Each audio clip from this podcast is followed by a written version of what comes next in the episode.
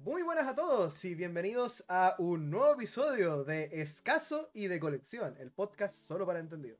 Mi nombre es Jos Calmillo y estoy con la Chunté, mi amigo Cefa aquí, eh, preparados estamos. para, sí, preparados para otro episodio de este podcast donde hablamos sobre coleccionar videojuegos, jugarlos y otras cosas random porque de repente nos vamos en tangentes que duran como 50 minutos del podcast. Así que Sí, el, el- la- el tema es una sugerencia, pero igual tenemos un tema por episodio.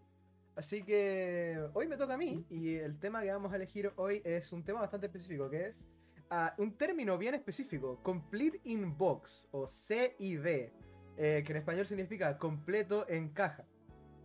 ¿A qué se refiere este término? Es que básicamente tú cuando compras un producto, generalmente tienes dos opciones. O lo compras eh, así como está, o tratas de buscar el mismo producto pero completo en su caja.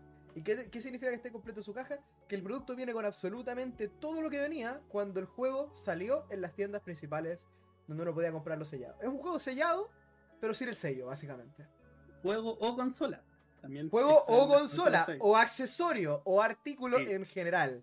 Todo producto en el mundo de los videojuegos es un producto que puede traer eh, una caja, porque generalmente todos venían con caja. Y el único espacio que hay entre un, comple- un completo de colección y un sellado es justamente el sello. Que eso puede añadirle más valor, porque un juego sellado suele ser mucho más valioso y después tienes una escala más, que es el juego sellado con el ticket original eh, de, la, de la compra, que también los venden de repente, son juegos sellados con los tickets originales de compra. Y después tienes obviamente ediciones especiales selladas, ediciones como de prensa solamente también selladas, eh, de The que también están selladas, cosas por el estilo. Pero nosotros no nos vamos a ir tan a la cresta porque ni yo ni Exefa tenemos el poder adquisitivo lo suficientemente alto para pasar de sellado. Así que nos vamos a quedar en- antes de sellado. Completo, de, En completo, en caja. completo en caja. La razón por la que quiero traer este tema hoy día a la mesa es porque con Exefa a veces y con y la mayoría de nosotros coleccionistas de videojuegos tenemos que hacer sacrificios. Y uno de los sacrificios es que de repente encuentras una consola, un accesorio, un objeto, un control, por ejemplo, o un juego que realmente quieres y lo encuentras barato, buenísimo, excelente estado, sin caja. Sí. El cartucho solo, sin manual, sin nada. El, el disco solamente a veces en algunos juegos. O la pura consola o el puro control, sin nada más. Pero en perfecto estado, pero no tiene su caja. Y eso es lo que quiero hablar hoy día, porque a veces pasa que nosotros queremos comprar este tipo de cosas y tenemos que empezar a pensar. ¿Valdrá la pena comprar esto aquí ahora sin la caja? ¿O debería juntar un poco más de dinero y buscarlo con la caja? Mira, en, mi humilde opinión de, de- de coleccionista de juegos de Pokémon en estos momentos, no es una opción comprarlo con caja. El precio entre el juego solo y el juego con la caja y los insertos se- es una diferencia abismal. Pero en muchos casos sí, trato de encontrar la caja o que esté lo más completo posible. Eh, yo, por ejemplo, yo también yo soy un ávido, un ávido creedor de. eh, nosotros podemos tener juegos completos en caja, pero solo pienso de que si realmente se da la oportunidad de conseguirlo y Sí. si realmente es algo que quiero tener completo en caja, porque a veces los juegos completos en caja pueden aumentar su precio casi exponencialmente de lo que vale el juego sin caja. Eh, sobre todo con los juegos de cartucho. Eh, esto se ve mucho con los juegos de, de NES, de SNES, de Genesis, de, de 64, por ejemplo, de Game Boy Advance, de Game Boy Color. eh, que son juegos que no venían con cajas de plástico. Son juegos que venían con cajas de cartón.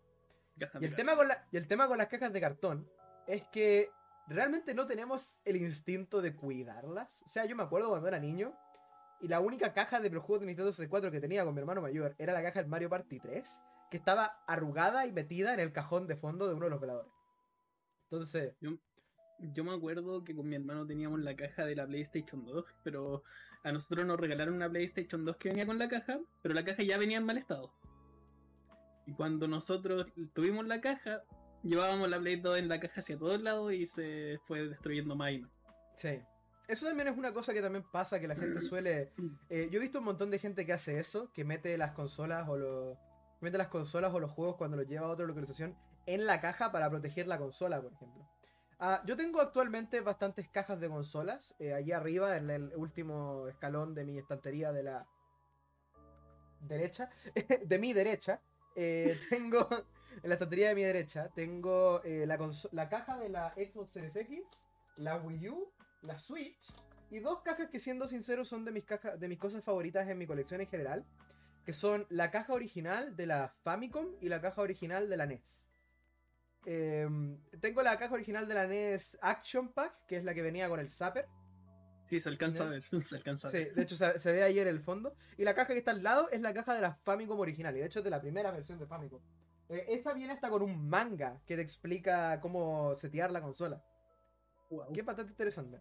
Ese tipo de consolas, por ejemplo, bueno, la Series X, la Switch y la Wii U son consolas que compré con su caja en casi retailer. El Switch la compré usada, pero la persona que me la vendió era alguien que también le gustaba mantener todo lo que tenía la, de la consola en buen estado. Entonces, cuando me la vendió, me la vendió con la caja y todo. Eh, pero la, la caja de la Wii U y la caja de la Xbox Series X son cajas que tengo desde que compré las consolas. Y, y las mantuve ahí porque una cosa que tienen esas cajas es que son bastante grandes. ¿ya? Entonces, deshacerte de ellas es algo que tienes que hacer de forma consciente. Es algo que tienes que decir, ya, si voy a botar esta caja es porque la voy a agarrar, la voy a sacar todo lo que tiene adentro, la voy a doblar y la voy a meter a la basura. O la voy a llevar a reciclar, o la voy a tirar afuera, o qué sé yo. Pero eso no pasa, por ejemplo, con una caja de una, de una DS una 3DS, por ejemplo. Porque a mí me pasa que no tengo mis cajas de ninguna de mis 3DS. Tengo tres cajas de 3DS, sí. No, de todas mis New 3DS sí tengo las cajas. Pero de mis 3DS original, de la Old 3DS o de, de alguna de mi Nintendo DS, no tengo ninguna caja. Y eso es porque las cajas de las 3DS eran así chiquitas. Entonces es súper fácil que con el tiempo se pierda, se deteriore, se, echa- se rompa, se echa a perder o algo. Con la caja de la Xbox Series X esa weá no me va a pasar. Eso mide como 10 cajas de 3DS. Sí. Entonces, también implica mucho el tamaño de la caja que estamos hablando. Y es por eso que a veces pasa que uno busca un juego, por ejemplo. eh, sobre todo pasa con los juegos antiguos. Y tienes que tratar de ver si es que tienes que decidir. ¿Vas a comprar el juego como está? ¿O vas a, vas a guardar un poco más de dinero? ¿O quizás tener un poco más de paciencia y esperar a comprar el juego completo en la caja? Vale la pena eso- esperar ese tiempo. Sí. ¿Vale la pena esperar ese tiempo? Sí, porque a veces, por ejemplo, uno está conforme con su colección solo teniendo el juego. O sea, yo tengo una línea completa ahí arriba que es básicamente puro cartucho. ¿No? Y es porque tengo todos mis juegos de 64 y de Super Nintendo sin caja. Yo tengo mis juegos de, de Game Boy Advance en este estuche. Para los que están viendo el video, un estuche como de 10-15 centímetros. Claro, un estuche de colegio con los juegos VGA. Sí. Que llevas al colegio no son un estuche. Y llevo mis juegos. ¿eh? Claro. Pero Eh, sí, es muy difícil mantener cajas de cartón, sobre todo si son muy chicas. Eh, en cuanto a eso, tengo que decir que los juegos de, de, de GameCube japoneses son un caso especial. Mm. Porque traen la caja plástica donde viene el juego dentro y además trae un cartón que trae los, los visuales del juego. Sí, eh, básicamente los juegos de, de- de GameCube japoneses son juegos que vienen con la caja plástica dentro y la tapa de la caja plástica es el manual. Sí. ¿ya? Así que para básicamente la, la caja plástica solo tiene el manual y desde atrás puedes ver el disco. Em, y lo que tiene como la, la parte delante- eh, delantera y trasera del juego y la espina es la cobertura de cartón que viene con estos juegos. Esto hace bastante difícil conseguir algunos juegos de GameCube completos en caja con el, con el, con el sleeve, como le llaman, Sí. el cardboard sleeve en inglés. eh, porque los juegos japoneses de GameCube tenían ese problema. Yo he visto muchos juegos de japoneses de GameCube que se venden con el con la, con la manga de cartón que venía que venía con los visuales. Y he visto mucha gente que también vende los mismos juegos sin la manga de cartón, con el manual, con el disco, todo en perfecto estado, pero sin el, sin el cartoncito que te mostraba el juego. Y eso, de hecho, eso hace muy difícil colocar los juegos de, de GameCube eh, japoneses en una estantería. Sí. Porque en una estantería la idea es que la espina del juego se vea. Y tú puedas saber qué juego es solo mirando la espina. Y, y si haces eso, bueno, puedes identificar cuál es el juego perfectamente. Pero con los juegos, los juegos de GameCube estás obligado a hacer lo mismo que los 64 y sacar el juego para ver cuál es. Mira, eh, sí, pasa. Sobre todo, o sea, claro, con, los juegos de GameCube, si no tienen la, la espina, o sea, el cartón que se ve el nombre del juego, no sabes eh, específicamente qué es, porque solo ves eh, el borde del manual y el disco eh, por un plástico semi-transparente. Entonces no, no tiene, no tiene como una cosa en la espina de la caja de, la caja de plástico que te diga eso. Entonces, coleccionar juegos complete in box es eh, una cosa bastante difícil de hacer. Siendo sincero, Sí. yo tengo muy pocos juegos complete in box que no son de caja plástico. Que ya vamos a llegar a la diferencia que hay entre la caja de plástico cuando se trata de complete in box. Pero por ejemplo, yo tengo, eh, actualmente tengo el, el Tetris de NES con caja. Y la caja está en pésimo estado. Eso también es un problema que pasa con las cajas de cartón, que es súper fácil deteriorarlas, súper fácil. Y se nota cuando, por ejemplo, quieres comprar una caja de cartón. Y generalmente pasa que la caja de cartón tiene al menos una parte como rota, una parte como medio cortada, algún detalle como un que se carcomió. rayón, una parte que se carcomió, que le pegaron un sticker encima y después trataron de sacarle y se llevaron la, la, la- la- la pintura de del cartón. Eh, o que está arrugado, que está medio roto. Es normal que pase con eso con los juegos de cartón porque realmente no mucha gente de aquí en, en los años 90, 80 tenía la naturalidad de cuidar la caja de cartón y decir, este cartón podría ser valioso, lo voy a guardar. O sea, ni que fuera Nintendo Labo la wea, y esa wea ni siquiera es, Sí. eh, eh, es muy valioso, digamos. Puta, he de decir de, de que tengo un juego en, de esto que, de GameCube en caja de cartón, con caja de cartón, eh, plástico, manuales y todo, que le fa- me falta solo un accesorio para que sea complete inbox, que es una memory card promocional que venía. Y bueno, Estoy hablando eso- de Pokémon Box. Sí, y eso también tenemos que hablar ahora. Eh, hay una cosa que tiene coleccionar Complete in Box, que es eh, una cosa que a mí me gusta decir, el armable. Eh, básicamente, hay mucha gente, yo todavía no me he dedicado a hacerlo realmente porque no es tan fácil como parece, al menos acá en Chile. Pero, por ejemplo, en Estados Unidos, con acceso a eBay, esto es muy sencillo, que es armarte un juego Complete in Box. Eh, Sí. Básicamente esto consiste de que tú compras el cartucho por un lado, ¿ya? Y tiempo después, o quizás la misma compra, buscas a alguien que esté vendiendo la caja y alguien que esté vendiendo el manual y alguien que esté vendiendo el resto de insertos. O el manual y el resto de insertos. Espérate, hablando de eso, me salió un meme ayer de un tipo que compró el Wind Waker por eBay, pero que venía sin la caja original. Y el tipo cuando le llegó el juego, le llegó esto, mira.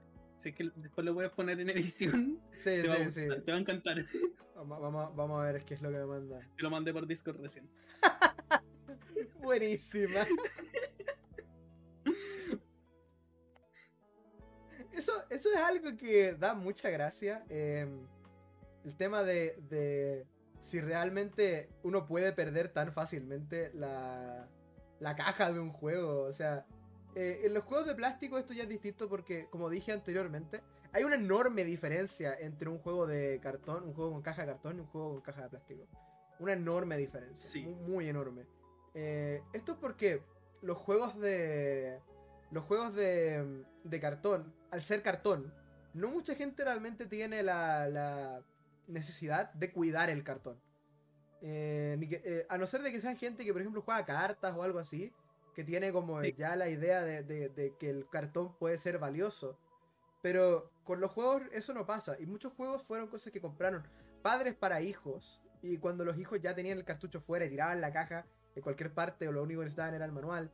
Bueno, el padre realmente no se va a dedicar a cuidar ese pedazo de cartón. Sobre todo porque existen un montón de cosas que son el demonio para la gente que le gusta coleccionar Complete in Box. Y estoy hablando de estucheras, cartucheras, em, eh, s- eh, CD cases, em, estuches de cartuchos, em, estuches de cartuchos, cajas de VHS para los juegos de, de antiguo, qué sé yo. Porque eso es el vein de todos los que quieren coleccionar físico en Complete in Box.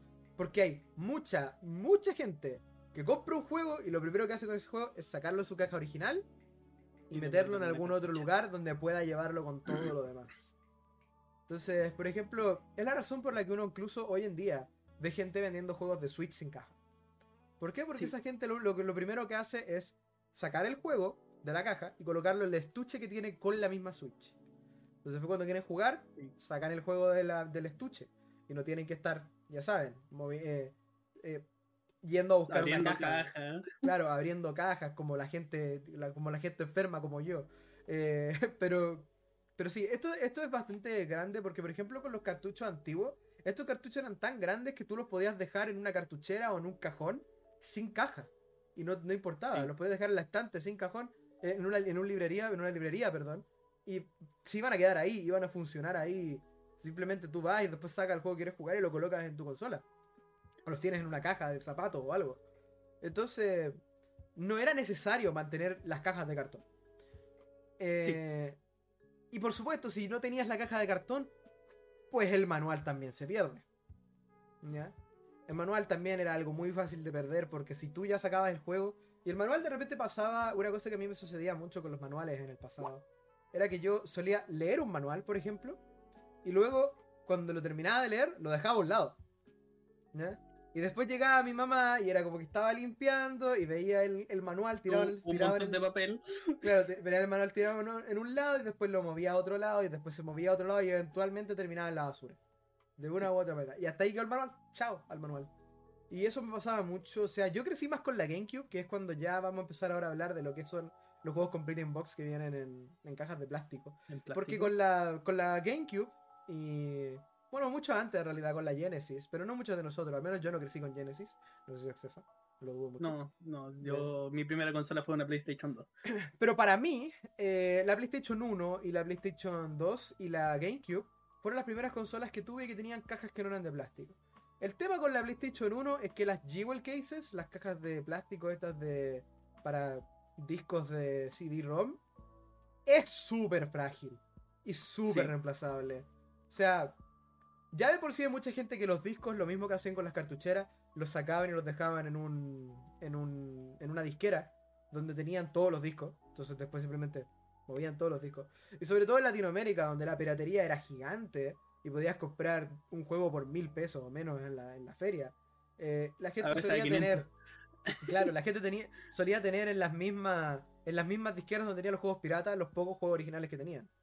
Sí. Entonces las cajas eran como inútiles porque ya tenías todos tus juegos en, en ese lugar y solo en ese lugar. O sea, no necesitabas realmente. Y si te juntabas con tus amigos, te echabas la disquera en la mochila y era. Exacto, te echabas la disquera en la mochila y era, y te llevaban todos tus juegos. y bueno, esto obviamente se transformó en que mucha gente no tuvo acceso real a los juegos de. A, a los juegos Complete in Box en ese tiempo. Y por lo tanto, coleccionar Complete in Box era difícil, incluso en ese entonces, era muy difícil. Sí. Porque nadie realmente tenía la costumbre de venir y tratar de mantener todos los juegos en el mejor estado posible. O sea, cuando no es realmente tu propósito el tener todos los juegos lo más coleccionable posible, lo más valioso posible, es difícil realmente después encontrarlos a ese precio. Armarlos es otra cosa, o sea, tú puedes ir y comprar la caja, el manual, las cualquier cosa que viniera dentro de la caja por separado. Sí. Y eso es algo que yo también he hecho, y mucha gente ha hecho. Eh, yo, por ejemplo, el último juego que armé de esa manera fue el Sonic 2. Que compré eh, la caja y el disco. Compré la caja y el cartucho solamente. ¿Ya? Cuando lo compré. Pero venía el Sonic en la caja, pero venía solo el Sonic y la caja. Y un día, estando ahí comprando cosas, encontré el manual de Sonic. Del Sonic eh, 2. Y era el manual de la caja de Genesis. Entonces fue como, bueno, esto se lleva. Y me lo llevé así con. Y después cuando llegué lo coloqué en su caja. Y ahora tengo el Sonic Complete in Box. Sonic 2 Complete in Box. eh, que de hecho es la versión not for resale, que es la que más me da risa. Eh, Está bien. está bien. Así que. Entonces, así es como uno puede ir armando cosas. De repente uno nunca sabe cuando alguien vende un manual de un juego. ¿Ya? Y si, si sucede que ese manual es justamente de un juego que tú no tienes, o de un juego que tú tienes, perdón, y que no lo tienes con manual y con caja, entonces te da más indicios para eventualmente conseguirte la caja. Ahora el problema está después que te- te- está esta gente que se compra manuales y manuales y manuales y después tiene un cajón lleno de manuales. Sí. Que, sí. que pasa, pasa porque los manuales a veces son muy baratos. Y cuando quieres coleccionar nunca está de más tener el manual de un juego porque te quita un peso de encima. O sea, si el juego viene sin manual, pues no importa, yo ya tengo el manual. Exacto. Yo. em, ¿Qué puedo decir? Eh, los juegos que más tengo son juegos de Nintendo DS. Que en su mayoría los tengo en caja. Pero los que no están en caja los tengo sueltos por ahí. Dando bote. O están en alguna cartuchera de Nintendo DS que lo ando jugando. Pero como tú bien decías, el tema de los plásticos, o sea, de las cajas plásticas, eh, al final no, nunca tuve ese problema de las cajas de cartón hasta que me puse a coleccionar juegos de Game Boy Advance y Game Boy. ¿Cachai? Y de hecho, cuando me compré mi primer juego Complete in Box de Game Boy Advance, que fue Pokémon Rubí, que se ve ahí, creo, detrás del, del Pokémon Explorador del Cielo. Lo primero que hice fue comprar una caja protectora para que no se deteriorara el cartón. Y eso, bueno, también está el tema de que por supuesto existen cajas protectoras para todo tipo de cajas de cartón. Ah, yo he visto de todo tipo, o sea, para 64, Super Nintendo, GBA, Game Boy, Game Boy, eh, N- NES. eh, De hecho, el otro día te mandé unas para Switch, si no me equivoco. Sí, ahí ahora está pa- eh, Hay de todo en realidad. O sea, hay mucha gente que quiere proteger las cajas de sus juegos lo más posible. Sobre todo la gente que vende sellado. Eso es la. Eso yo creo que. O sea, yo no soy partidario de comprar para vender. Jamás lo he sido. Eh, nunca me ha gustado la idea de comprar videojuegos con el único propósito de después venderlos. Encuentro que es una. Encuentro que es como una variación del hobby bastante como. No es un hobby, está esta es que un trabajo. ¿Ya? Sí, Porque si tu principal objetivo es sacar ganancias de juego, no estás invirtiendo en un hobby, estás invirtiendo en un negocio. ¿no? como al final ser un especulador, Claro, al final es como con las finanzas. No hay nada de malo en armar un negocio en base a, una, a, a este tipo de cosas. Yo no veo nada de malo en tener una tienda de videojuegos, por ejemplo, o, o de importar juegos y vender esos juegos importados. Solo siento que esa gente que compra un juego solo con el propósito de en el futuro venderlo, no es realmente algo tan especial, pero sí son las principales personas por las que existen cosas como los protectores de cajas, eh, porque Sí. ese tipo de gente quiere vender los juegos en el mejor estado posible, entonces tienen estos protectores donde meten los juegos sellados. Para después vender el juego sellado y asegurarle a la gente que el juego no viene con piquetes o con roturas o, con, o que está resellado o algo. Claro. Eh, eh, como dije, hay una escala después del Completing Box, que es el juego sellado. Eh, yo actualmente tengo dos juegos sellados solamente. Uno es el Mario Dance, Revolu- el Dance Dance Revolution Mario Mix y es medio sellado. Porque tengo sellado el juego, pero no tengo sellada la caja donde venía el juego. Porque Dance Dance Revolution Mario Mix es uno de estos juegos que también vamos a hablar de ello. Que son juegos de caja grande o juegos con accesorios incluidos. Sí. Básicamente estos juegos son juegos que venían en cajas gigantes, en donde venía con algún tipo de accesorio especial exclusivo para ese juego. Cosas como Donkey Kong eh, Jungle, eh, Jungle Beat, Jungle. Beat y sí, Donkey Kong Jungle Beat y los Donkey Bongos o los respectivos Donkey el Kongas Donkey Konga. con los, Donkey, Bo- con los Donkey Bongos o algo que pueden conocer más personas, los Guitar Hero con los kits de guitarra y los Guitar Hero con kits de, de batería y cosas por el estilo. Incluso los Guitar Hero de, de 64, de- perdón, de 3D, de DS que venían con el con la cosa con el, en el segundo slot. En el segundo slot, sí. Entonces, este tipo de cosas es las que marca realmente el tipo de, de lo que nosotros estamos viendo con respecto a lo, a lo que es el, el, el gaming de, de Completing Box. Es que tienes muchas variaciones, ¿ya? Por ejemplo, uno, yo podría decir que tengo el Dance Dance Revolution Mario Mix Completing Box. ¿Por qué? Porque tengo el juego, con todo lo que viene dentro del juego, porque el juego está sellado. Tengo la alfombra, los dos plásticos que venían adentro de la, la caja y la caja. Entonces tengo el juego Completing Box. ¿Ya? Pero también puedo decir que tengo el Dance Dance Revolution Mario Mix sellado, porque tengo el juego sellado. Claro. Pero no tengo, no tengo el Dance Dance Revolution Mario Mix sellado, porque la caja está abierta y la alfombra la he sacado, la he probado y todo. Lo que pasa es que no he abierto el juego, pero sí el resto de cosas que venían con el juego. Y eso sí puede pasar bastante con algunas cosas de que uno compra en Completing Box, sobre todo en accesorios. Y guardar cajas de accesorios es complicado. Yo tengo algunas cajas Sí. de accesorios, específicamente las cajas guardadas, no se ven porque mi cabeza la tapa ahora mismo, pero en el fondo ahí hay dos cajas azules, que apenas se notan en la cámara. Eh, voy, a, voy a tomarle fotos quizás y las voy a colocar ahí en, el- en la edición. Dale, Eh, dale. Pero tengo la caja de un control pro de Wii U y tengo la caja de un control de, de GameCube, el control de Smash Bros. de hecho. ¿Ya? Es chistoso porque ese control de Smash Bros, el, el de color negro, no es el que tengo yo, yo tengo el blanco. ¿Ya? Pero tengo la caja porque alguien conocía, me dio la caja. Literal. Sí, esta weá te va a hacer pecho. Es que, siendo sincero, yo en mi círculo de, de amigos, por decir así, soy conocido como el tipo que le gustan las cajas. Está Porque bien. a mí personalmente me gustan mucho las cajas de consolas y de juegos. Incluso son cosas que ocupan espacio. Me gusta ver los diseños que tienen, ver las formas que tienen algunas cajas. Me gusta ver la, la profundidad, si vienen con los insertos también. No me importa que venga el producto, me gustan las cajas.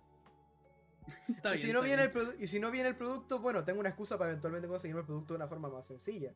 O sea, ahora si me compro un control de GameCube, del el control de color negro, tengo la caja. Entonces puedo decir que tengo el, el control de GameCube El complete in control complete en box. Claro. El problema principal que tengo con las cajas de, de cartón de ese tipo, con las cajas de accesorios principalmente y de consola, es que son las mayores víctimas de los stickers de tienda. Sí. Eh, con, con un juego de plástico, con un juego de sellado, por ejemplo, eh, el, el- el sticker está sobre el plástico sellado, sobre el plástico que lo sella. Entonces tú puedes arrancar el sticker cuando O sacarlo con. abres el juego. Cuando abres el juego sacas el sticker. ¿Ya? O lo sacas con calor si quieres mantener el juego sellado. Pero en una caja de cartón, si el sticker ya lleva tanto tiempo ahí, se fusiona con la pintura de la Sí. caja. Si lo tratas de sacar, altas temperaturas. Sí, sobre todo si va a alta temperatura. Entonces, si lo tratas de sacar, te puedes fácilmente romper la caja. Porque el cartón es así. El cartón siempre ha sido así. ¿Sabes con qué juego me pasó eso? Con el. Yo me compré la, la edición del Pokémon Ultra Luna que venía con el código de las Pokémon y el llaverito. El llaverito lo perdí, se murió. Tengo el juego todavía y tengo la, la caja de cartón. Con, con el código que ya no funciona. El tema es que eh, el juego venía sellado en la caja de cartón, pero la caja de cartón no venía protegida por un plástico. Y ahí están pegados todavía lo, lo que dice, importado por X compañía para Chile. Ya, sí, sí, sí. Eso, eso es muy doloroso en Chile en particular. Eh, ahora mismo hay tres tipos de stickers que pueden estar en una caja de cartón. Tienes el sticker de la importadora, que está en todo producto de videojuegos de Chile. Está en las consolas, está en los, está en los juegos, está en los accesorios, está en todo. Es un sticker que generalmente está puesto en la parte de atrás. Y de hecho, Sí, cuando tú quieres ver un juego, a veces ese sticker tapa el arte del juego. ¿Ya? Que está en la parte de atrás de la caja. Es algo que todos los chilenos debemos conocer. Y de hecho, el problema de ese sticker es que ese sticker viene también en la caja de cartón. Luego tienes el segundo sticker, que es el sticker del precio. Eh, aquí en Chile en particular existen tres tiendas de videojuegos principales. Son Microplay, Zmart y WePlay. las nombramos tres. las tres porque no nos promocionan. Sí, la, nombramos las tres porque ninguno nos promociona, así que no, no, no tenemos que dar. eh, no, no tenemos que ponerle azúcar a nada. Las tres tienen su propio sticker. Y los tres stickers son antibalas, weón. A veces los queréis sacar y podéis tener todo el cuidado del mundo. Y ahora se van a llevar un pedazo de la pintura. Sobre todo en las cajas de cartón. Y ellos pegan esos stickers en todo. Así que mi mayor terror es ir a comprar esa Nintendo DSi que está desde quién sabe cuándo en, la- el- en el Weblade del Costanera Center. Y tratar de sacarle sticker y llevarme la mitad de la caja. Sí, weón. Sí. Porque ese sticker debe estar ahí hace un montón de tiempo. De hecho, Y es tengo- peor. No, y es peor cuando el producto está en oferta. Y la oferta es un sticker que está arriba del sticker. Arriba del otro sticker. Sí. Exacto. ¿Cachai? Que tengo. eh, creo que se ve aquí arriba la caja de mi Game Boy Advance SP. ¿Ya? Que tiene los stickers de sello todavía. Porque no se pueden sacar. Porque imagínate una caja de 2004, 2005. Que me la entregaron así. ¿Cachai? Claro. Y. ¿Cómo le voy a sacar esos stickers que ya están fusionados con la caja? Así que dije, no, se quedan ahí. Y de hecho, Sí, tengo, La, tengo la caja de una versión de Game Boy Advance SP que venía con un bundle de un juego. Y el juego no venía, así que ahí después voy a guardar el Pokémon Rubí si es que llega un momento. Bueno, una cosa que a mí, por ejemplo, yo no, yo de consolas soy muy poco de comprar consolas con caja. He tenido más de una oportunidad de hacerlo, de hecho, me arrepiento de algunas, por ejemplo, hubo un tiempo en el que tuve la oportunidad de comprar la 64 de Pokémon con caja, Dale. ¿ya? la de Pikachu. La de. Ah, la de Pikachu.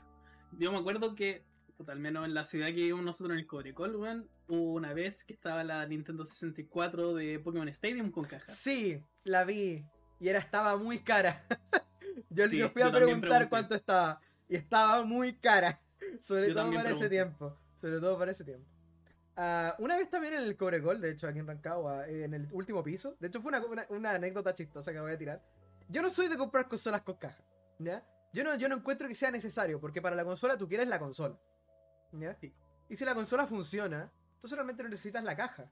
Porque en ese caso, al menos para mí, trata, eh, cuando quiero una consola y decido no comprarla porque quiero la caja, eh, siento que estoy perdiendo el tiempo. Porque la consola la quiero jugar. Y quiero, y quiero jugar todo lo que esa consola me ofrece. Y tener una, una opción más para comprar más juegos. O sea, ahora tengo una Genesis. Por primera vez en 7 años desde que empecé a coleccionar videojuegos. Por fin me compré una Sega Genesis. Es la modelo 1, de hecho. Así que puedo conseguir ahora la 32X y la Sega CD. ¿Ya? Cosas que no hubiera conseguido o no hubiera tenido en consideración si no hubiera tenido una Genesis. Lo mismo con los juegos de. Genesis. El único que compré fue el Sonic 2, porque me gustaba el Sonic 2. Y fue como, ya, esto fue la primera vez que encontré un juego de Genesis en caja. Y fue como, estaba barato, me lo llevo. De pana. Sí. Pero fuera de eso, jamás hubiera considerado, por ejemplo, comprar un juego de Genesis por muy barato que estuviera. Porque realmente no era algo que tenía en mente. O sea, tenía la- no tenía una Genesis. ¿Para qué iba a comprar un juego de Genesis? ¿Ya? Pero ahora eso me pasa. Pero casi hago una excepción. Porque Ya. en el Cobrecol, en el último piso, había, hay una tienda que vende un montón de cosas de juegos. ¿Ya? Y tenían una Game Boy Color con caja. Y el precio decía 14.990. No. Es que aquí viene la parte chistosa de la historia. Yo entro a la tienda, pregunto por la consola, y el tipo que estaba ahí era un tipo nuevo. ¿Ya? El típico cabro nuevo de la, de la tienda, no, no cacha nada realmente, él solamente ve que el precio dice eso, y luego te, te- te- hace la transacción y este estaba. ¿ya? Estaba solo Claro. Yo le digo que me interesaba la consola, si podía revisarla, la revisé rápidamente, y le dije, ya, me la, me la, eh, me la voy a llevar si ese es el precio correcto. ¿Ya? El tipo me dice, sí, debe ser el precio correcto porque está ahí puesto. ¿Ya? El tipo también estaba medio extrañado. Yo cacho, yo cacho que el tipo sabía que era como un poco barata. Muy barato. ¿Ya? Que era como un poco barata. Entonces, después fue chistoso, porque llega el, el otro tipo que trabaja en la tienda, El Entra. dueño. el dueño. No, no era el dueño, es como el, es como el trabajador principal de la tienda. No, no tengo idea Dale, si es el dueño. ¿Ya? Pero entra. Y el, el de al lado le dice, el de al lado le dice, oye, ¿esto vale esto? ¿Ya? Así como, así como instantáneamente cuando entró, oye, ¿esto vale esto? Y el otro lo mira y dice, no, eso está mal, le falta un cero. ¿Ya? No era que costaba 14.990, costaba eh, 114.990. 149.990. 149.990, exacto. Costaba 149.990. Y yo la vi y fue como. Mira, voy a serte completamente sincero, bro. Se me Por quitaron 14. No, no, no. Por 14.990, esto está demasiado barato. Es un robo. Te, te- te lo acepto. ¿Ya? Por 49.990, está barato. Pero ya es barato así como realista. O sea, es como lo que esperarías de una oferta. ¿Ya? Por 114.990, está piola. Es como el precio que esperas realmente de, un- de una, de una GBA, de una Game Boy Color con caja. Aunque era la Game Boy Color con la pura caja, no venía con, el, con los insertos. con lo inserto. ¿ya? 149.990 por tu Game Boy Color Pro es muy caro. Yo puedo ir a una tienda en Santiago y comprarme la misma wea por la mitad del precio. Sí.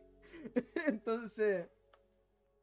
Entonces al final no la compré, obviamente. Pero fue raro ver una Game Boy Color con caja en el Cobrecol. Eso no, no es realmente algo que esperaba ver en el Cobrecol. Y menos en el cuarto piso, porque yo. eh, hay lugares en el Cobrecol en el que yo acepto como que va a haber alguna cosa con caja de repente. Hay una tienda en particular que yo he mencionado antes en el podcast y que he ido un montón de veces, que fue donde compré la NES. Y la NES venía con la caja. Y otra vez tuvieron la Magnavox Odyssey 2, también con caja. ¿Ya? La Magnavox Odyssey 2, para los que no sepan, es la secuela de la primera consola que jamás existió, que salió en la, en la época del Atari 2600. Entonces salió como un, como un competidor del Atari 2600 y de la ColecoVision. Pero realmente no llegó a ninguna parte. O sea, esa murió, en la, murió ahí en la, en la gloria. Eh, mu- Mur- murió en la falta de gloria. Y murió, y no, nunca más salió ninguna Odyssey más. Pero esa era la, la Magnavox Odyssey 2 y la tenían con caja. O sea, es como ver un Atari con caja, eso no lo ves acá. Y. Entonces, yo recuerdo que ese tipo de cosas las puedo encontrar en ese tipo de locales. En ese, en los que están un poco más abajo, quizá en uno que otro. Así randommente podría encontrar un juego, una consola en caja. Pero en el último piso del Corecol jamás me imaginé que hubiera encontrado una Game Boy Color en caja. Ahora después, como dije, hay tiendas que se dedican a vender cosas con caja. Eh, generalmente son tiendas que también hacen lo que mencionaba antes, que es armar juegos con caja o cosas con caja. Y ellos después te venden el producto armado. Te venden a un precio Claro. mucho mayor. Y les da una ganancia. Entonces realmente no es algo que uno pueda quejarse. O sea, están trabajando. Están Eh, haciendo su pega. están haciendo su pega, claro. Entonces realmente no es algo que ti- que a nosotros nos preocupe, pero esta gente hace eso, vender cosas con caja. Y algunas de las cosas con caja que yo más me arrepiento de no haber comprado en su momento, eh, están la Game Boy Micro con eh, la Game Boy Micro edición de Famicom, la del 20 aniversario de Famicom, que es la de color rojo con dorado. Es muy bonita esa Game Boy Micro. No sé si alguna vez la han visto en persona, eh, la voy a poner aquí en la pantalla, como casi todo lo que quiero colocar después. Es Eh, muy bonita esa, esa, es esa Famicom, muy bonita esa Game Boy Micro. Es muy linda la Game Boy Micro. Y es, Tiene eh, eh, mucho detalle. tiene mucho detalle. Estaba con caja. Esa Game Boy Micro en venta en ese local. Tenían la GameCube naranja con caja, con Game Boy Player con caja. Yo estuve a punto de comprarme una vez una de esas. Sí, yo también estuve a punto de comprarme. Esa, esa tienda tiene eh, unas ventas que hace de repente, que son las consolas con caja con un accesorio que también viene con la caja. ¿Ya? Yo en esa tienda he comprado antes, de hecho, una de las cosas que principalmente tengo con caja y que compré única y exclusivamente porque la vi con caja, eh, es mi control teclado de, de GameCube. Dale, El ASI el, el, el ASI, el ASI Controller. Ah, el. ASI Controller eh, tiene- venía en esa tienda con caja. Y era la primera vez en mi vida que veía un ASI Controller con caja. Oh, espérame. ¿Me dais un minuto? Que voy y vuelvo. ¿Ya? Sí, no me demoro. Voy y vuelvo.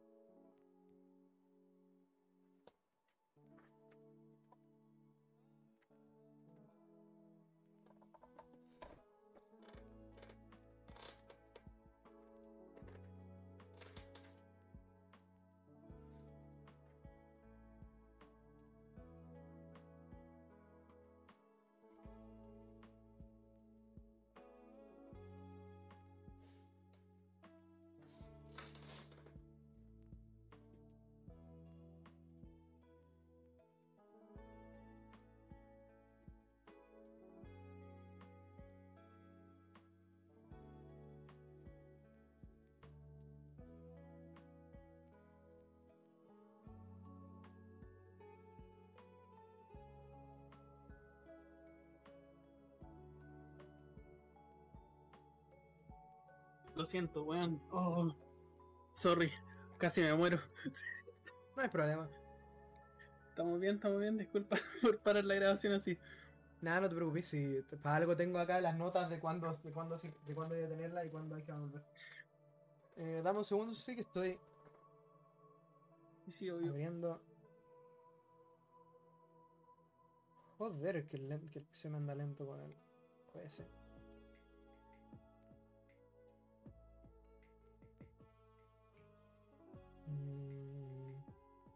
Ok, quería dejar el Opera abierto para poder buscar la, para poder buscar cosas que se me vienen a la cabeza. Pero mi PC está andando súper mal, y no sé por qué. Está enchufado y todo. no sé. De fuck.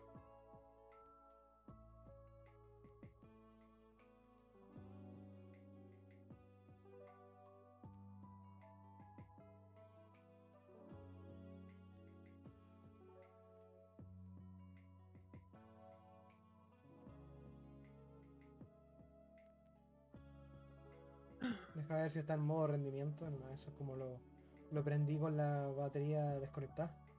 Quizá el PC se me puso en modo, modo ahorro de energía.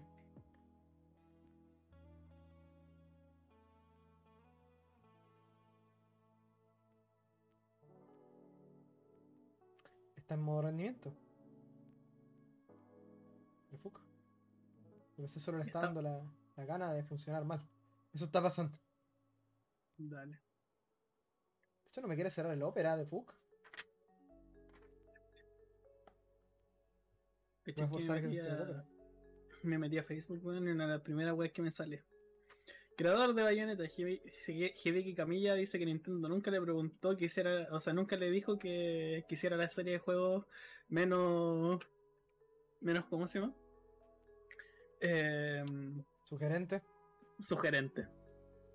obviamente. Y, de hecho dice que, la, que confirma que la compañía le pidió que hiciera más sugerente el traje de Link que el concepto que tenían antes. Está bien. Nintendo compró, eh, bueno, Nintendo eh, pagó Bayonetta solamente Mm. porque querían tener una saga de juegos propia de que sea que sea M que funcionara. Está bien. Y qué mejor que Bayonetta. Eso es una saga, de- eso es una saga de juegos M. Con toda en toda la regla. En todas reglas. Sí. Eso es una super saga de juegos M. Ya no tengo idea qué está pasando, probablemente el, el OBS creo que lo tengo, tal vez lo tengo con la cosa esta de que lo- la- los browser source me los carga con, con, el, con el hardware del PC, así que quizás que eso está weando, pero ahora ya, te- ya estamos bien por el resto del podcast, simplemente no voy a ocupar el Opera, para lo que quería ocuparlo. Quería revisar Plush and Bits si es que había alguna cosa nueva en caja que, me había perdido. Porque estaba Yo te digo. que... Yo te digo, te, te transmito pantalla si querés. No, es que no, no puedo ver nada probablemente. Porque de hecho eh, dejé de transmitir pantalla porque ya me estaba empezando a andar mal, andar mal el PC. Concha tu madre. Ya no sé. Ya. Aquí Eh... tienen. No sé si cachaste que, la de que en Bits están haciendo su propia carcasa ahora para la Game Boy Advance. Sí, sí, caché. Está. Está Sí. Yo, yo recuerdo que quería comprarles la GBA modificada, la que tenía como 8 niveles distintos de luz. Eh, quería comprarles la, la, GBA, la GBA normal, la, la, la Face. Eh, Dale. La FAT, perdón. Eh, quería comprarles una que era de color negro con los botones rojos, que la encontraba tan bonita. Te la armamos, no. po, ya. De hecho, el. ¿Cómo se llama? En. En. ¿Cómo se llama esta weá? En AliExpress venden el mod de GBA. eh, de la pantalla IPS. Si el tema para los niveles de brillo tienen que soldar dos cables. No sé, yo no cacho nada de, de modificar consolas, siendo sincero. Nunca me he dado la paja a aprender. Alguna vez quise, quise hacer la 64 portátil, pero más allá de eso, no. Nada. Está bien. ¿Cómo te fue? No, eh, no, no funcionó. Es lo único que te voy a decir, no funcionó. Ya, ¿estamos listos entonces para ver? estamos listos, estamos listos. Ya. Entonces esto sería el minuto 42. Ya. Vale. 4, 3, 2, 1. Bueno, como iba diciendo, eh, hay muchas cosas que uno... del- Sí, del hablando de teclado juegos en ASCII. caja. Del teclado así, sí. Entonces la cosa es que yo compré en este local el teclado del el control de GameCube teclado. Específicamente porque lo encontré completo en caja. Eh, en mi vida jamás había visto el teclado, el control teclado de GameCube. Lo había visto un montón de veces. O sea, el control teclado de GameCube es algo icónico en términos de. Mira esta weá, hermano.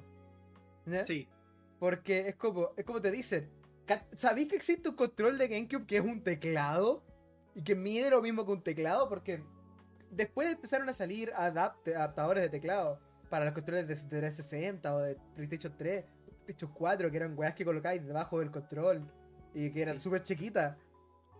Pero después llega Nintendo y te dice: Toma, juega Fantasy Star Online. con este Entonces, teclado. con este teclado ahí. Podéis jugar y postear al mismo tiempo. y la cosa es que eh, el teclado es bastante grande en realidad, no es mentira. Mide lo mismo que un teclado como normal del año 2003-2004. Así que tampoco es como... No es realmente como un teclado mecánico de estos que tienen como weas en los lados para que se vea más bonito, no. Es un, es un teclado eficiente para el tamaño que tiene. Eh, para la época, porque en ese tiempo todavía no eran comunes los, los laptops o los teclados más pequeños Bluetooth. Entonces realmente eso era como lo que podía esperar. Entonces, yo, no, yo lo había visto miles de veces. Y en mi cabeza siempre dije, si un día lo pillo, lo voy a comprar. Pero si lo pillo a un precio decente. ¿Ya? Porque algún día me gustaría tener ese teclado solamente para molestar con que tengo el control teclado de GameCube. Y un día estaba paseándome por esta tienda así de pana. Y veo no solo el control teclado, sino que el control teclado en su respectiva caja original. Fue interesante porque jamás en mi vida había visto la caja del, del- del control teclado. Fue muy random, o sea, no es algo que tú esperas ver en una, en una tienda, sobre todo aquí en Chile. ¿ya? Ver el Sí. control te- De hecho, una de las cosas que me pasó ahora, que fui a una feria friki, que es como el lugar donde puedes ver de todo. O sea, en la feria friki yo vi cosas como el Mario 64 en caja, el Yakuza 1, em, y eh, montones de, de consolas y accesorios de todo tipo. ¿ya? Consolas, accesorios, juegos de todo tipo. ¿ya? Eh, cables que tú no verías en ninguna otra parte, como así cables de RGB para consolas antiguas y adaptadores de, de controles o de cartuchos, qué sé yo, un montón de cosas que no verías en ninguna parte. En ningún momento vi el control teclado. Está bien. En ningún momento encontré ese control teclado. No está en ningún lado, así simple. Entonces el control teclado lo encontré con la caja. Y creo que ha sido una de las muy pocas veces en mi vida que he gastado 90 lucas porque sí. Como, como, como que lo vi y dije, pa' dentro. Y lo, le puse comprar, shopping cart, yes, puse mi dirección, pagué el fucking envío, no me importó, pa' dentro. Y llegó, y llegó en perfecto estado, la verdad es que no me quejo, y está súper bonita la caja, el, tecla, el control teclado, aproveché de analizarla. Me gusta que tiene puesto el logo de Fantasy Star Online en la, de Fantasy Star Online 1 y 2 en la esquina. Porque Está eso no es algo que esperaba el, el- el- el- logo de Fantasy Star Online. Porque yo juraba que ese control no había sido hecho solo para Fantasy Star Online. Pero resulta que sí, había sido hecho solo para Fantasy Star Online 1 y 2, que salió en GameCube. eh, que era un juego que podía jugar online con el adaptador LAN de GameCube, que es un accesorio específico de la consola. Sí. Em, y, la, y la caja tiene un montón de detalles. Dice, ah, si está en japonés, así que no puedo leerla mucho. Pero fue interesante conseguir una cosa así complete inbox. Y después está el otro lado, de es que cuando quieres buscar cosas que son exponencialmente más caras cuando son complete inbox. Eh, a mí me pasó, por ejemplo, con la Virtual Boy. Eh, la Virtual Boy es una consola que compré sin nada, sin control, sin juego, sin, sin nada, sin caja, sin nada. ¿Por qué? Porque una Virtual Boy con caja te sale un ojo a la cara.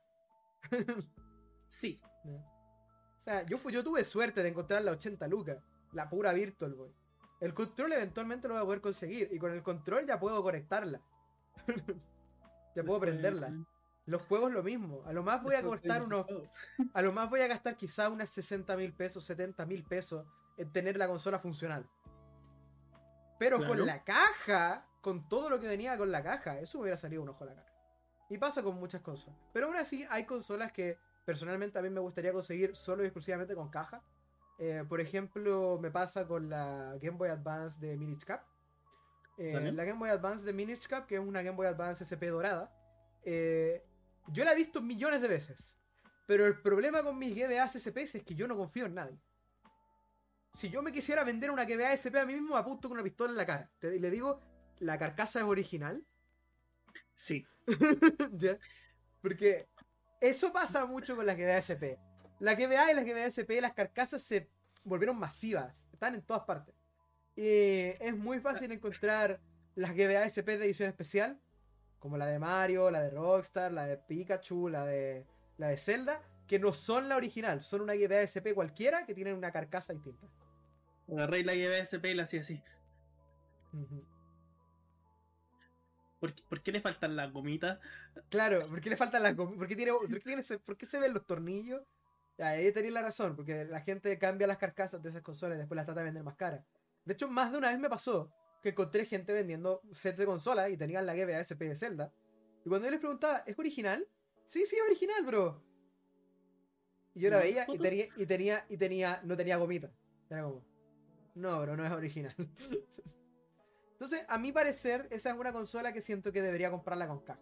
Y la verdad es que eso se puede decir mucho de GBA en general, porque Game Boy Advance está lleno de repro. Y si quieres asegurar que el cartucho que estás comprando es original, tienes que gastar esas 200 lucas para comprarte el juego por la caja y ni siquiera te lo asegura. Sí. O, o te volvió un experto encontrando juegos originales de Game Boy Advance, que es mi caso. que te aprendí de memoria todos los sellos y cuestiones que traen los, los cartuchos de GBA. Claro, claro. Es que hay hasta. Yo creo que identificar las diferencias entre un cartucho repro de GBA y un cartucho normal de GBA debería ser una, una asignatura universitaria. Una wea así. Sí. Podría ser una tesis entera de la cantidad de cosas que han hecho para tratar de copiar los cartuchos de GBA. Igual es chistoso, porque de hecho me pasa también que la gente dice, no, revisa la placa. Y me da risa, porque hace poco cuando compré la Genesis, la Genesis venía con cuatro juegos, ¿ya? Pero les voy a contar algo chistoso. ¿Hay un juego repro? No, no, había un juego repro, sí. Pero les voy a contar algo chistoso. Así es como venían los juegos. No, no veo en estos momentos, pero lo voy a ver después en el video. Sí. Los juegos venían única y exclusivamente la placa del juego. No te creo. No venía con cartucho. No, no venía el plástico, ven- No, venía, no venía el la- plástico. PCB. Venía el PCB. Venía el pura, la pura placa del juego. Funcionan. Todos estos juegos funcionan sin problema alguno en la consola. Pero literalmente ninguno venía con su respectiva caja. Entonces, Everdrake venía con su respectivo cartucho. Entonces, para jugarlos tengo que colocarlos en un cartucho de Everdrive que el tipo tenía ahí tirado, básicamente. Un cartucho de Everdrive, una carcasa de cartucho de Everdrive. Entonces, tengo que colocarlos ahí para jugarlos en la Genesis. Entonces es chistoso porque es como, bueno, sé que son originales, pero no viene ni el cartucho. Son como lo- lowest of the low. Tenemos, tenemos lo más alto, que es edición eh, específicamente para desarrolladores, con su respectiva caja sellada. ¿Ya? Y después tenemos lo más bajo del mundo, la pura placa del juego. No, pero. La, pura, la mejor. pura placa madre de la consola. así. Está mejor así porque en, eh, en vez de tener el cartucho o el plástico hecho mierda, con el nombre rayado con plumón permanente. Claro. Pero que, es, que eso, es que eso, eso ya es un paso más a lo de. Eso ya es un paso más del juego. Eh, No, es que, es que está la escala. ¿ya? La escala empieza con la pura placa madre de la consola o la placa del juego. Literal nada más. En la pura placa madre de la consola. No viene con cables, no viene con controles, el juego no viene con carcasa del cartucho, nada. La pura placa. Estuve a punto de comprar Luego una tienes- de Game Boy SP, weón, solo porque Luego- quería armarme una Game Boy. Luego tienes la Super Nintendo llena de stickers con que está amarilla y que tiene un rayón así, como con, un- con una llave por el lado. Tenía ese Super Nintendo. Y tenía el Como cartucho. así, weón, así. claro, sí, ¡Ah! y tenía el cartucho que está con el, con el label completamente sacado, básicamente. Con pedazos de, de- de pegamento que tiene pegado un ratón. eh, que tiene escrito con plumón mal el nombre del juego. ¿eh? En la, en la parte de atrás. en la parte de atrás Sí. del cartucho. ¿ya? Y que tiene escrito el nombre del dueño, así Kevin, en la esquina del, del juego. Eso, eso me pasó mucho. Que encontrar un juego así que eh, lleváis mucho tiempo buscando, pero tiene el, en el label o en el plástico escrito el nombre del dueño. Sí, pasa mucho. A mí me pasa que, por ejemplo, mi, mi, mi, ca- mi caja de Pokémon Coliseum tiene escrito 35 mil pesos. Con plumón permanente en el. No, ni siquiera en el plástico. En el artwork del juego. No. Lo- lo- esa cosa la compré en una galería. Eh, recuerdo que era niño y me la compraron en una, gale- en una galería. Me la, me, la compré- me la regalaron para mi cumpleaños o algo así. Y recuerdo que tenía escrito con plumón en el artwork del juego el precio. Como. ¡Guay! Pero sí, ese tipo de cosas pasan. Y por eso te digo, tienes, tienes primero la placa madre suelta. Luego tienes la Super Nintendo que le pasaron un auto encima y el juego que tiene escrito con, con un chicle el nombre del, del juego. Sí. Y después tienes la consola sin cables y el cartucho sin label. Que no, no tiene nada más que no le Sí. falta la pura label. Y después ya ahí tienes la consola con sus cables, controles y cosas y el cartucho funcional con el label puesto. Y ahí después va escalando. Tienes el juego en su caja sin el manual, la consola en su caja sin manual, eh, sin, insertos. Y después tienes el Completing Box. ¿ya? O en su defecto también tienes la consola con los, con los manuales o el juego con con el manual, pero no tienes en la caja. Y después tienes el Completing Box. Y después tienes el sellado. Y después tienes el, el sellado con ticket de, de venta, De tienda. ¿ya? de tienda. Después tienes el sellado firmado o con, de alguna edición especial que, solo, que era limitada. Por ejemplo, se vendía solo en GameStop o en New York City Store de Nintendo, alguna cosa por el estilo. Y después eso tienes lo- los artículos de edición muy limitada, así como eh, de concursos que están sellados, eh, ediciones de consolas que solamente se podían conseguir en X lugar en cierta, cierto periodo de tiempo.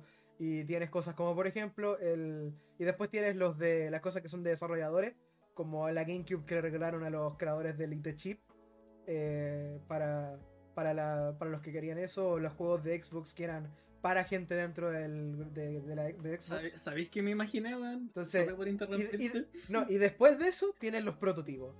Prototipos Sí. así como, como la, la caja esta para grabar DS, que es origen oficial de Nintendo, pero que es un prototipo de una, de una caja para conectar la DS. Tienes cosas como el White Boy 64, eh, la, Super, la PlayStation, la Nintendo PlayStation, ya, La Xbox. estilo. La, la Xbox que es una X, claro. Tienes cosas muy raras, prototipos de consolas, en sus respectivas protecciones originales. Eso es lo más caro en, una, en, el, en el ámbito de colección. Porque esas cosas las consigues única y exclusivamente si es que las personas que la hicieron personalmente se la vendieron a alguien o se la pasaron a alguien. Sí. Porque esas cosas no las vas a conseguir ni en eBay. Así como las va- podrías encontrarlas, pero solamente porque alguien que ya hizo el proceso está vendiéndolas. Se me fue lo que iba a decir que. Ah, ya me acordé. Que fue una idea tonta que se me pasó por la cabeza. Imaginarme a alguien tratando de vender eh, la edición especial del Saints Row de un millón de dólares. Sí. Nu- nunca se vendió esa versión. ¿Te, te imagináis tratar de revender eso? Mira, bro. Viene el juego. Viene el, el plástico donde podías dejar el juego como si fuera una, una cosa de un museo. Viene el botón para lanzar los misiles nucleares. Viene la réplica de la, de la destepadora. Pero los autos ya los tengo en mi garaje. La cirugía plástica ya me la hice. Ya me quedé en el hotel por 7 días. en los dos lugares donde me podía quedar.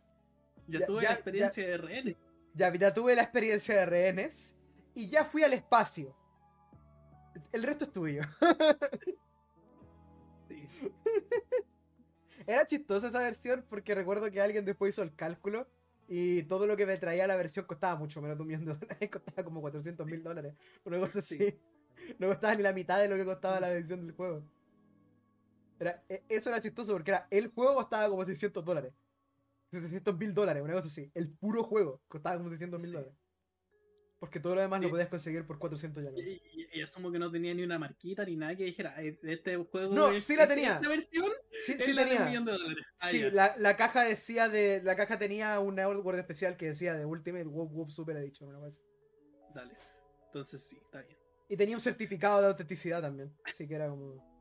Esa- Ah, ya, esas cosas me dan risa, los certificados de autenticidad. Eso, eso es una de las cosas que creo que eh, conseguir cosas complete in box es súper difícil. Las cosas que traían certificados de autenticidad. Yo solo tengo una cosa que trae un certificado de autenticidad. Que de hecho ni siquiera es una cosa de juegos. Es el misterioso juego del cripticismo de Scott DeWoss. Que es un youtuber en Dale. inglés. ¿ya? Este youtuber para caridad lanzó una línea de. Una, la idea del tipo compró como mil juegos de NES. Y después lanzó una campaña eh, para caridad. Donde por 65 dólares podías comprar eh, el misterioso juego del cripticismo.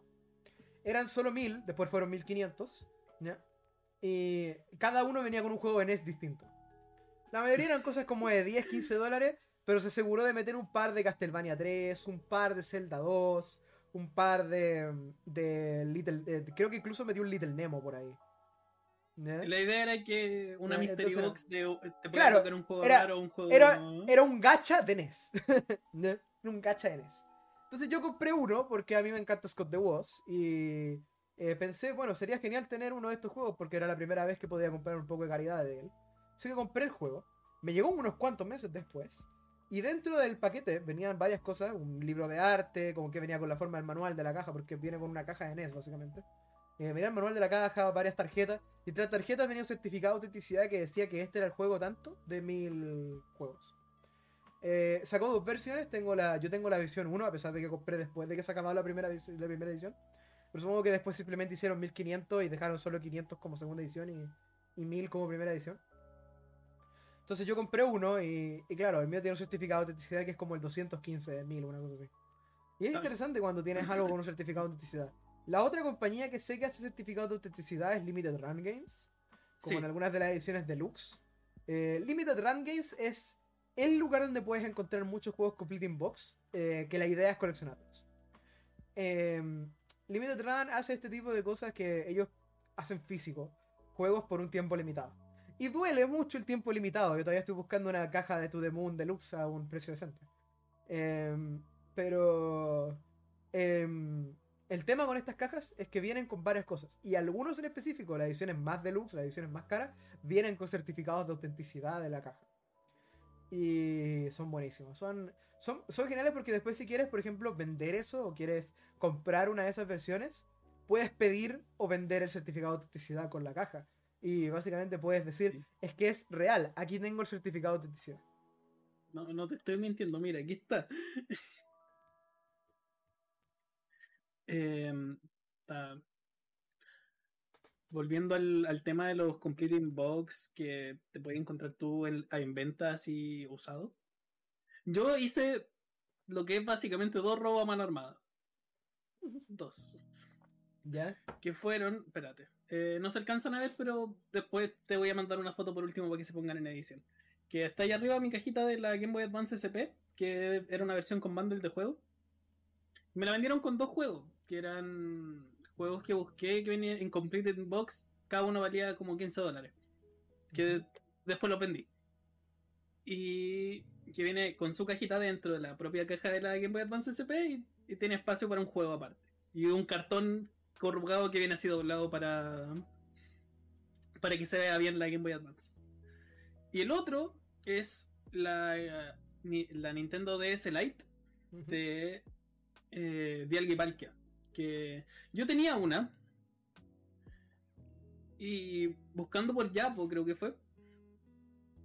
eh, me sale Game Boy, o sea, Game Boy. eh, Nintendo DS Lite Dialga Palkia, 30 mil pesos. Con caja y el DVD. Y yo vendí la que tenía y me compré la que venía con caja y DVD. Y me llevé una grata sorpresa porque cuando reviso la caja venía también con el póster promocional de Pokémon Mystery Dungeon. Nice. Así que sí. Fue un robo a mano armada. Porque ahora reviso los precios y. y- Bro. Eso es una cosa que también pasa mucho, que depende con los completing box, que es la idea de vender el artículo que ya tienes para comprar el mismo artículo con su caja. Yo lo he pensado más de una vez. Eh, recuerdo que una vez lo pensé estando en Santiago, en el Eurocentro, porque había una tienda en el Eurocentro que tenía Zelda 1 y Zelda 2 en caja. Y en ese tiempo yo ya, Ya, tenía estoy el. Zelda 1 y el Zelda 2. ¿ya? Yo ya tenía el Zelda 1 y el Zelda 2. ¿Ok? Y ver esos dos juegos ahí en caja me hizo pensar, ¿y si vendo mi Zelda 1 y mi Zelda 2 y después vengo y me compro esos dos celdas con caja? No creo que sean tan caros, no creo que pueda perder tanto dinero, o sea, es un boost. Voy a tener que gastar más, más dinero del que tenía planeado, pero es una opción. Al final nunca lo hice, porque el tema para mí es que la posibilidad de vender un juego a un precio que obviamente no es el de retail, si yo quisiera comprarlo de nuevo voy a tener que pagar más, ¿ya? Sí. Para un juego que ya tenía, ya, incluso si lo vendí, igual tengo que pagar, tengo que pagar solo 5 lucas más, pero son 5 lucas más por un juego que ya tenía, ¿ya? ¿Por qué, ¿Por qué digo esto? Porque a veces puede pasar, sobre todo con mi pésima suerte para lo que es comprar juegos a última hora. Por eso yo, yo tengo el problema de que cuando veo algo que quiero, lo tengo que comprar en el momento que lo veo. Sí. ¿Por qué? Porque tengo una pésima suerte. Puede haber un artículo que no se ha vendido en seis meses y cuando tengo el dinero y quiero ir a comprarlo, se vendió. Me pasa. Me ha pasado también. Muchas veces. Muchas veces. El que más me dolió últimamente, el que más me dolió, fue un Sonic 2006, completo en su caja, de Xbox 360, que la persona lo estaba vendiendo en 25 mil pesos. Lo vi y dije, después le hablo. Le hablé después y ya lo había vendido. Entonces, eso pasa mucho. Y no es mentira, es muy difícil a veces el, el aguantarte a decir, bueno, voy a comprarlo después. Y yo, por ejemplo, ahora adopté la mentalidad de que si hay algo que quiero, nunca está de más preguntar si está disponible, preguntar Sí. cuánto vale, ¿ya? Y, o sea, que no está el precio ahí, preguntar cuánto vale, y tratar de hacerse la idea que si llego a guardar, que debería guardar el dinero para comprarlo, y si no, si no está disponible cuando lo quiera comprar, tengo el dinero guardado para otro tipo de cosas. Eso es una mentalidad que de hecho yo he ido formando con el tiempo, en la que me he dicho mismo, por ejemplo, hace poco me pasó, que contarle que estaba vendiendo el Superman 64 con su caja y el cómic promocional. ¿Ya? Ese juego jamás lo he visto en venta con caja. Jamás. Absolutamente nunca. ¿Ya? Cuático, cuático. Ese juego lo he visto en venta más de una vez. Sin la caja. Pero no la caja. Pero no la caja y menos la caja con el cómic promocional. ¿Ya? Eso es muy raro de. Y yo me dije a mí mismo, yo tengo el Superman 64, hoy en día le puedo sacar 40 lucas en, en Marketplace. ¿Ya? Puedo sacarle Ujú. 40 lucas en el Marketplace. Tendría que tener solo 50 para comprarme el juego. Pero después me puse a pensar. Me sale mucho mejor juntar la plata por aparte, ver si lo puedo comprar entonces, y si me lo compro después vender el juego. Sí, Porque es mucho más fácil recuperar dinero que, re- que rellenar dinero. Y siento que si no te alcanza para comprar el juego en primer lugar, que tienes que vender el juego que ya tienes para comprarte uno nuevo, lo único, la única op- opción viable de eso es si lo puedes hacer en menos de un día. sí. Y el tipo que te lo vendió te dice te lo guardo esta mañana. Si el tipo que te, que te va a vender algo especial, una cosa en caja, por ejemplo, te dice, ya mira, te lo puedo reservar hasta mañana. ¿Ya? Tú ahí te pones a pensar, ¿puedo vender hoy día el juego que tengo o la consola que tengo? Porque si mañana tengo la plata, o voy a tener que ir a pedirle un préstamo a alguien en mi familia para después vender la consola. Que también es algo que pasa mucho. A veces pasa que tienes que sí o sí pedirle un préstamo a alguien para poder pagar el juego que quieres pagar. O la consola que quieres pagar. Porque a veces pasa. Eh, yo lo he hecho con la versión edición en caja que tengo de la New Nintendo 3DS de Iruel he dicho. Que tuve que pedirle un préstamo a mi familia para poder comprarla el día que la encontré. Porque no quise pasar, dejar, dejar pasar esa oportunidad. No la he vuelto a ver en venta con caja. La 3DS de. Hyrule. Así que creo que ese préstamo fue completamente viable. Tuve que pagarlo después, por supuesto. Tuve que trabajar por ello, por supuesto. Pero valió la pena. Y ese tipo de cosas son cosas que tienes que tener en cuenta cuando uno quiere coleccionar cosas con Complete Box. Y como yo decía antes, hay cosas que sí o sí siempre compraría con Complete Box. En particular, quiero comprar todos los de Legend of Zelda que me faltan, que son solamente los de Game Boy, Game Boy Advance y Nintendo DS. ¿Ya? Con caja. Porque el tema con la GBA fue lo que mencioné antes, es muy fácil hacer repros de Game Boy y Game Boy Advance. Sí. Así que no quiero, no quiero arriesgarme a comprar un Minish Cap para que no sea original. Quiero tratar de asegurarme lo más posible de que el juego sea original y que venga con la caja porque así mato dos pájaros de un tiro. Y si, y si es necesario ir a verlo en vivo. Eh, si es necesario ir a ver el juego completamente en vivo y asegurarme ahí mismo, en ese lugar que es original, que funciona y que tiene todo. Y de ser así, eh, me los compraría, sí. Pero lo ideal sería tener eh, todos los juegos de Game Boy, y Game Boy Color y Game Boy Advance. Y de. Bueno, los de DS ya es como algo más. Como dije, cuando quieres comprar juegos de, de GameCube para arriba, los juegos con cajas de plástico, es normal que tu propósito con esos juegos sea conseguirlos con todo. Porque es Sí. mucho más fácil. Conseguir un juego de GameCube, de Wii, de Xbox 360, de PlayStation 3, de PlayStation 4, de Xbox One o Series X o de Nintendo Switch, con la caja es mucho más fácil. Si no lo encuentras con caja, espérate dos días y lo vas a encontrar con la caja. Quizás no con el manual.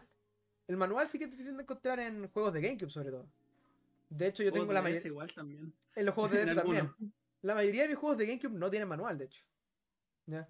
No tengo manual en Wind Waker, no tengo manual en Forza Adventures, no tengo manual en Paper Mario, eh, que no, tengo no tengo manual en Mario Sunshine, no tengo manual en, en Kirby Ride. ¿Ya?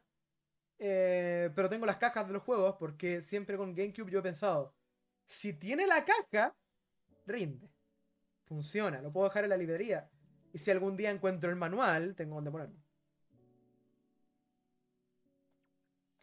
Sí. Igual me da risa, igual me da risa porque eh, mi vecino antiguamente tenía el Mario Party 6 ¿ya? Dale. y venía a jugarlo acá a mi casa con mi hermano. ¿ya?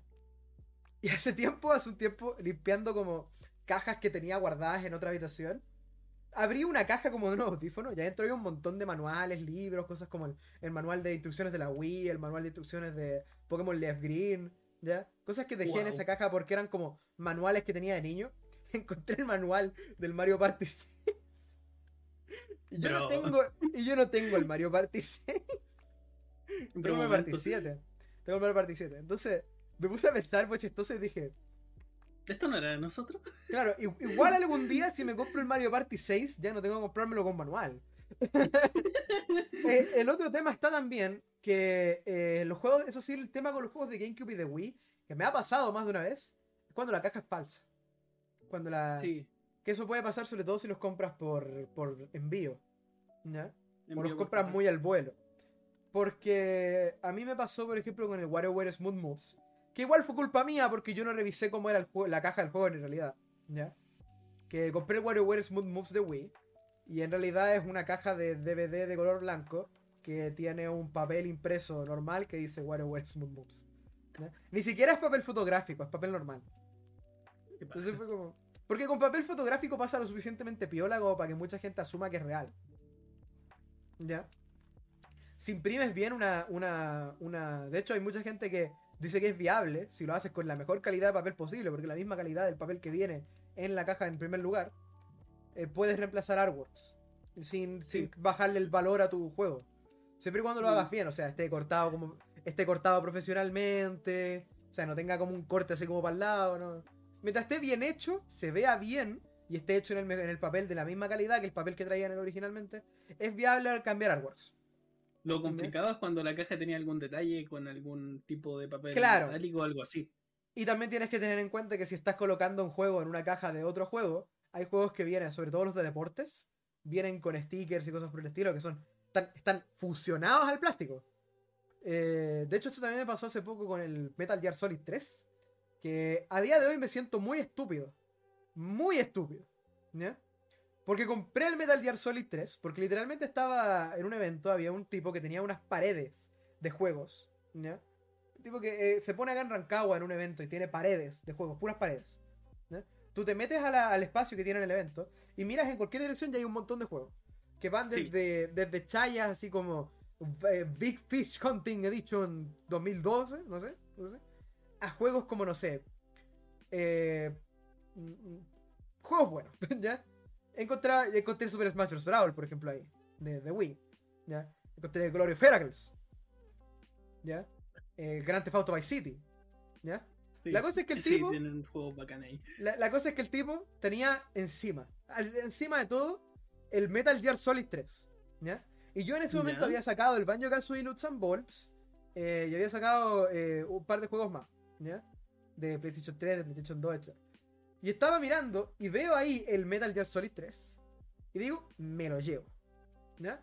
Porque en ese momento yo estaba pensando, quiero tener la colección completa de Metal Gear. ¿Vale? Porque yo tenía el Metal Gear Solid 1, el 4 y el 5. Para entonces. ¿Y qué pasó? Entonces compro el Metal Gear Solid 3. Me voy súper feliz. Le tomo una foto a todos los juegos. Le hago. Estoy muy contento porque este ha sido el haul de hoy. Y toda la, toda la wea, Lo publico en mi estado de WhatsApp. Lo, lo, lo promociono así, caleta. Y después, cuando estoy colgando el juego en la estantería, me fijo mejor en la caja del Metal Gear Solid 3. Y en la esquina tenía un sticker de una pelota de béisbol. No. Y digo, conche tu madre. Abro la caja, toco el papel y era papel de impresora. No. Qué mal. Qué mal. Tengo el- qué mal. Tengo el disco de Metal Gear Solid 3, que es la parte más importante. ¿Ya?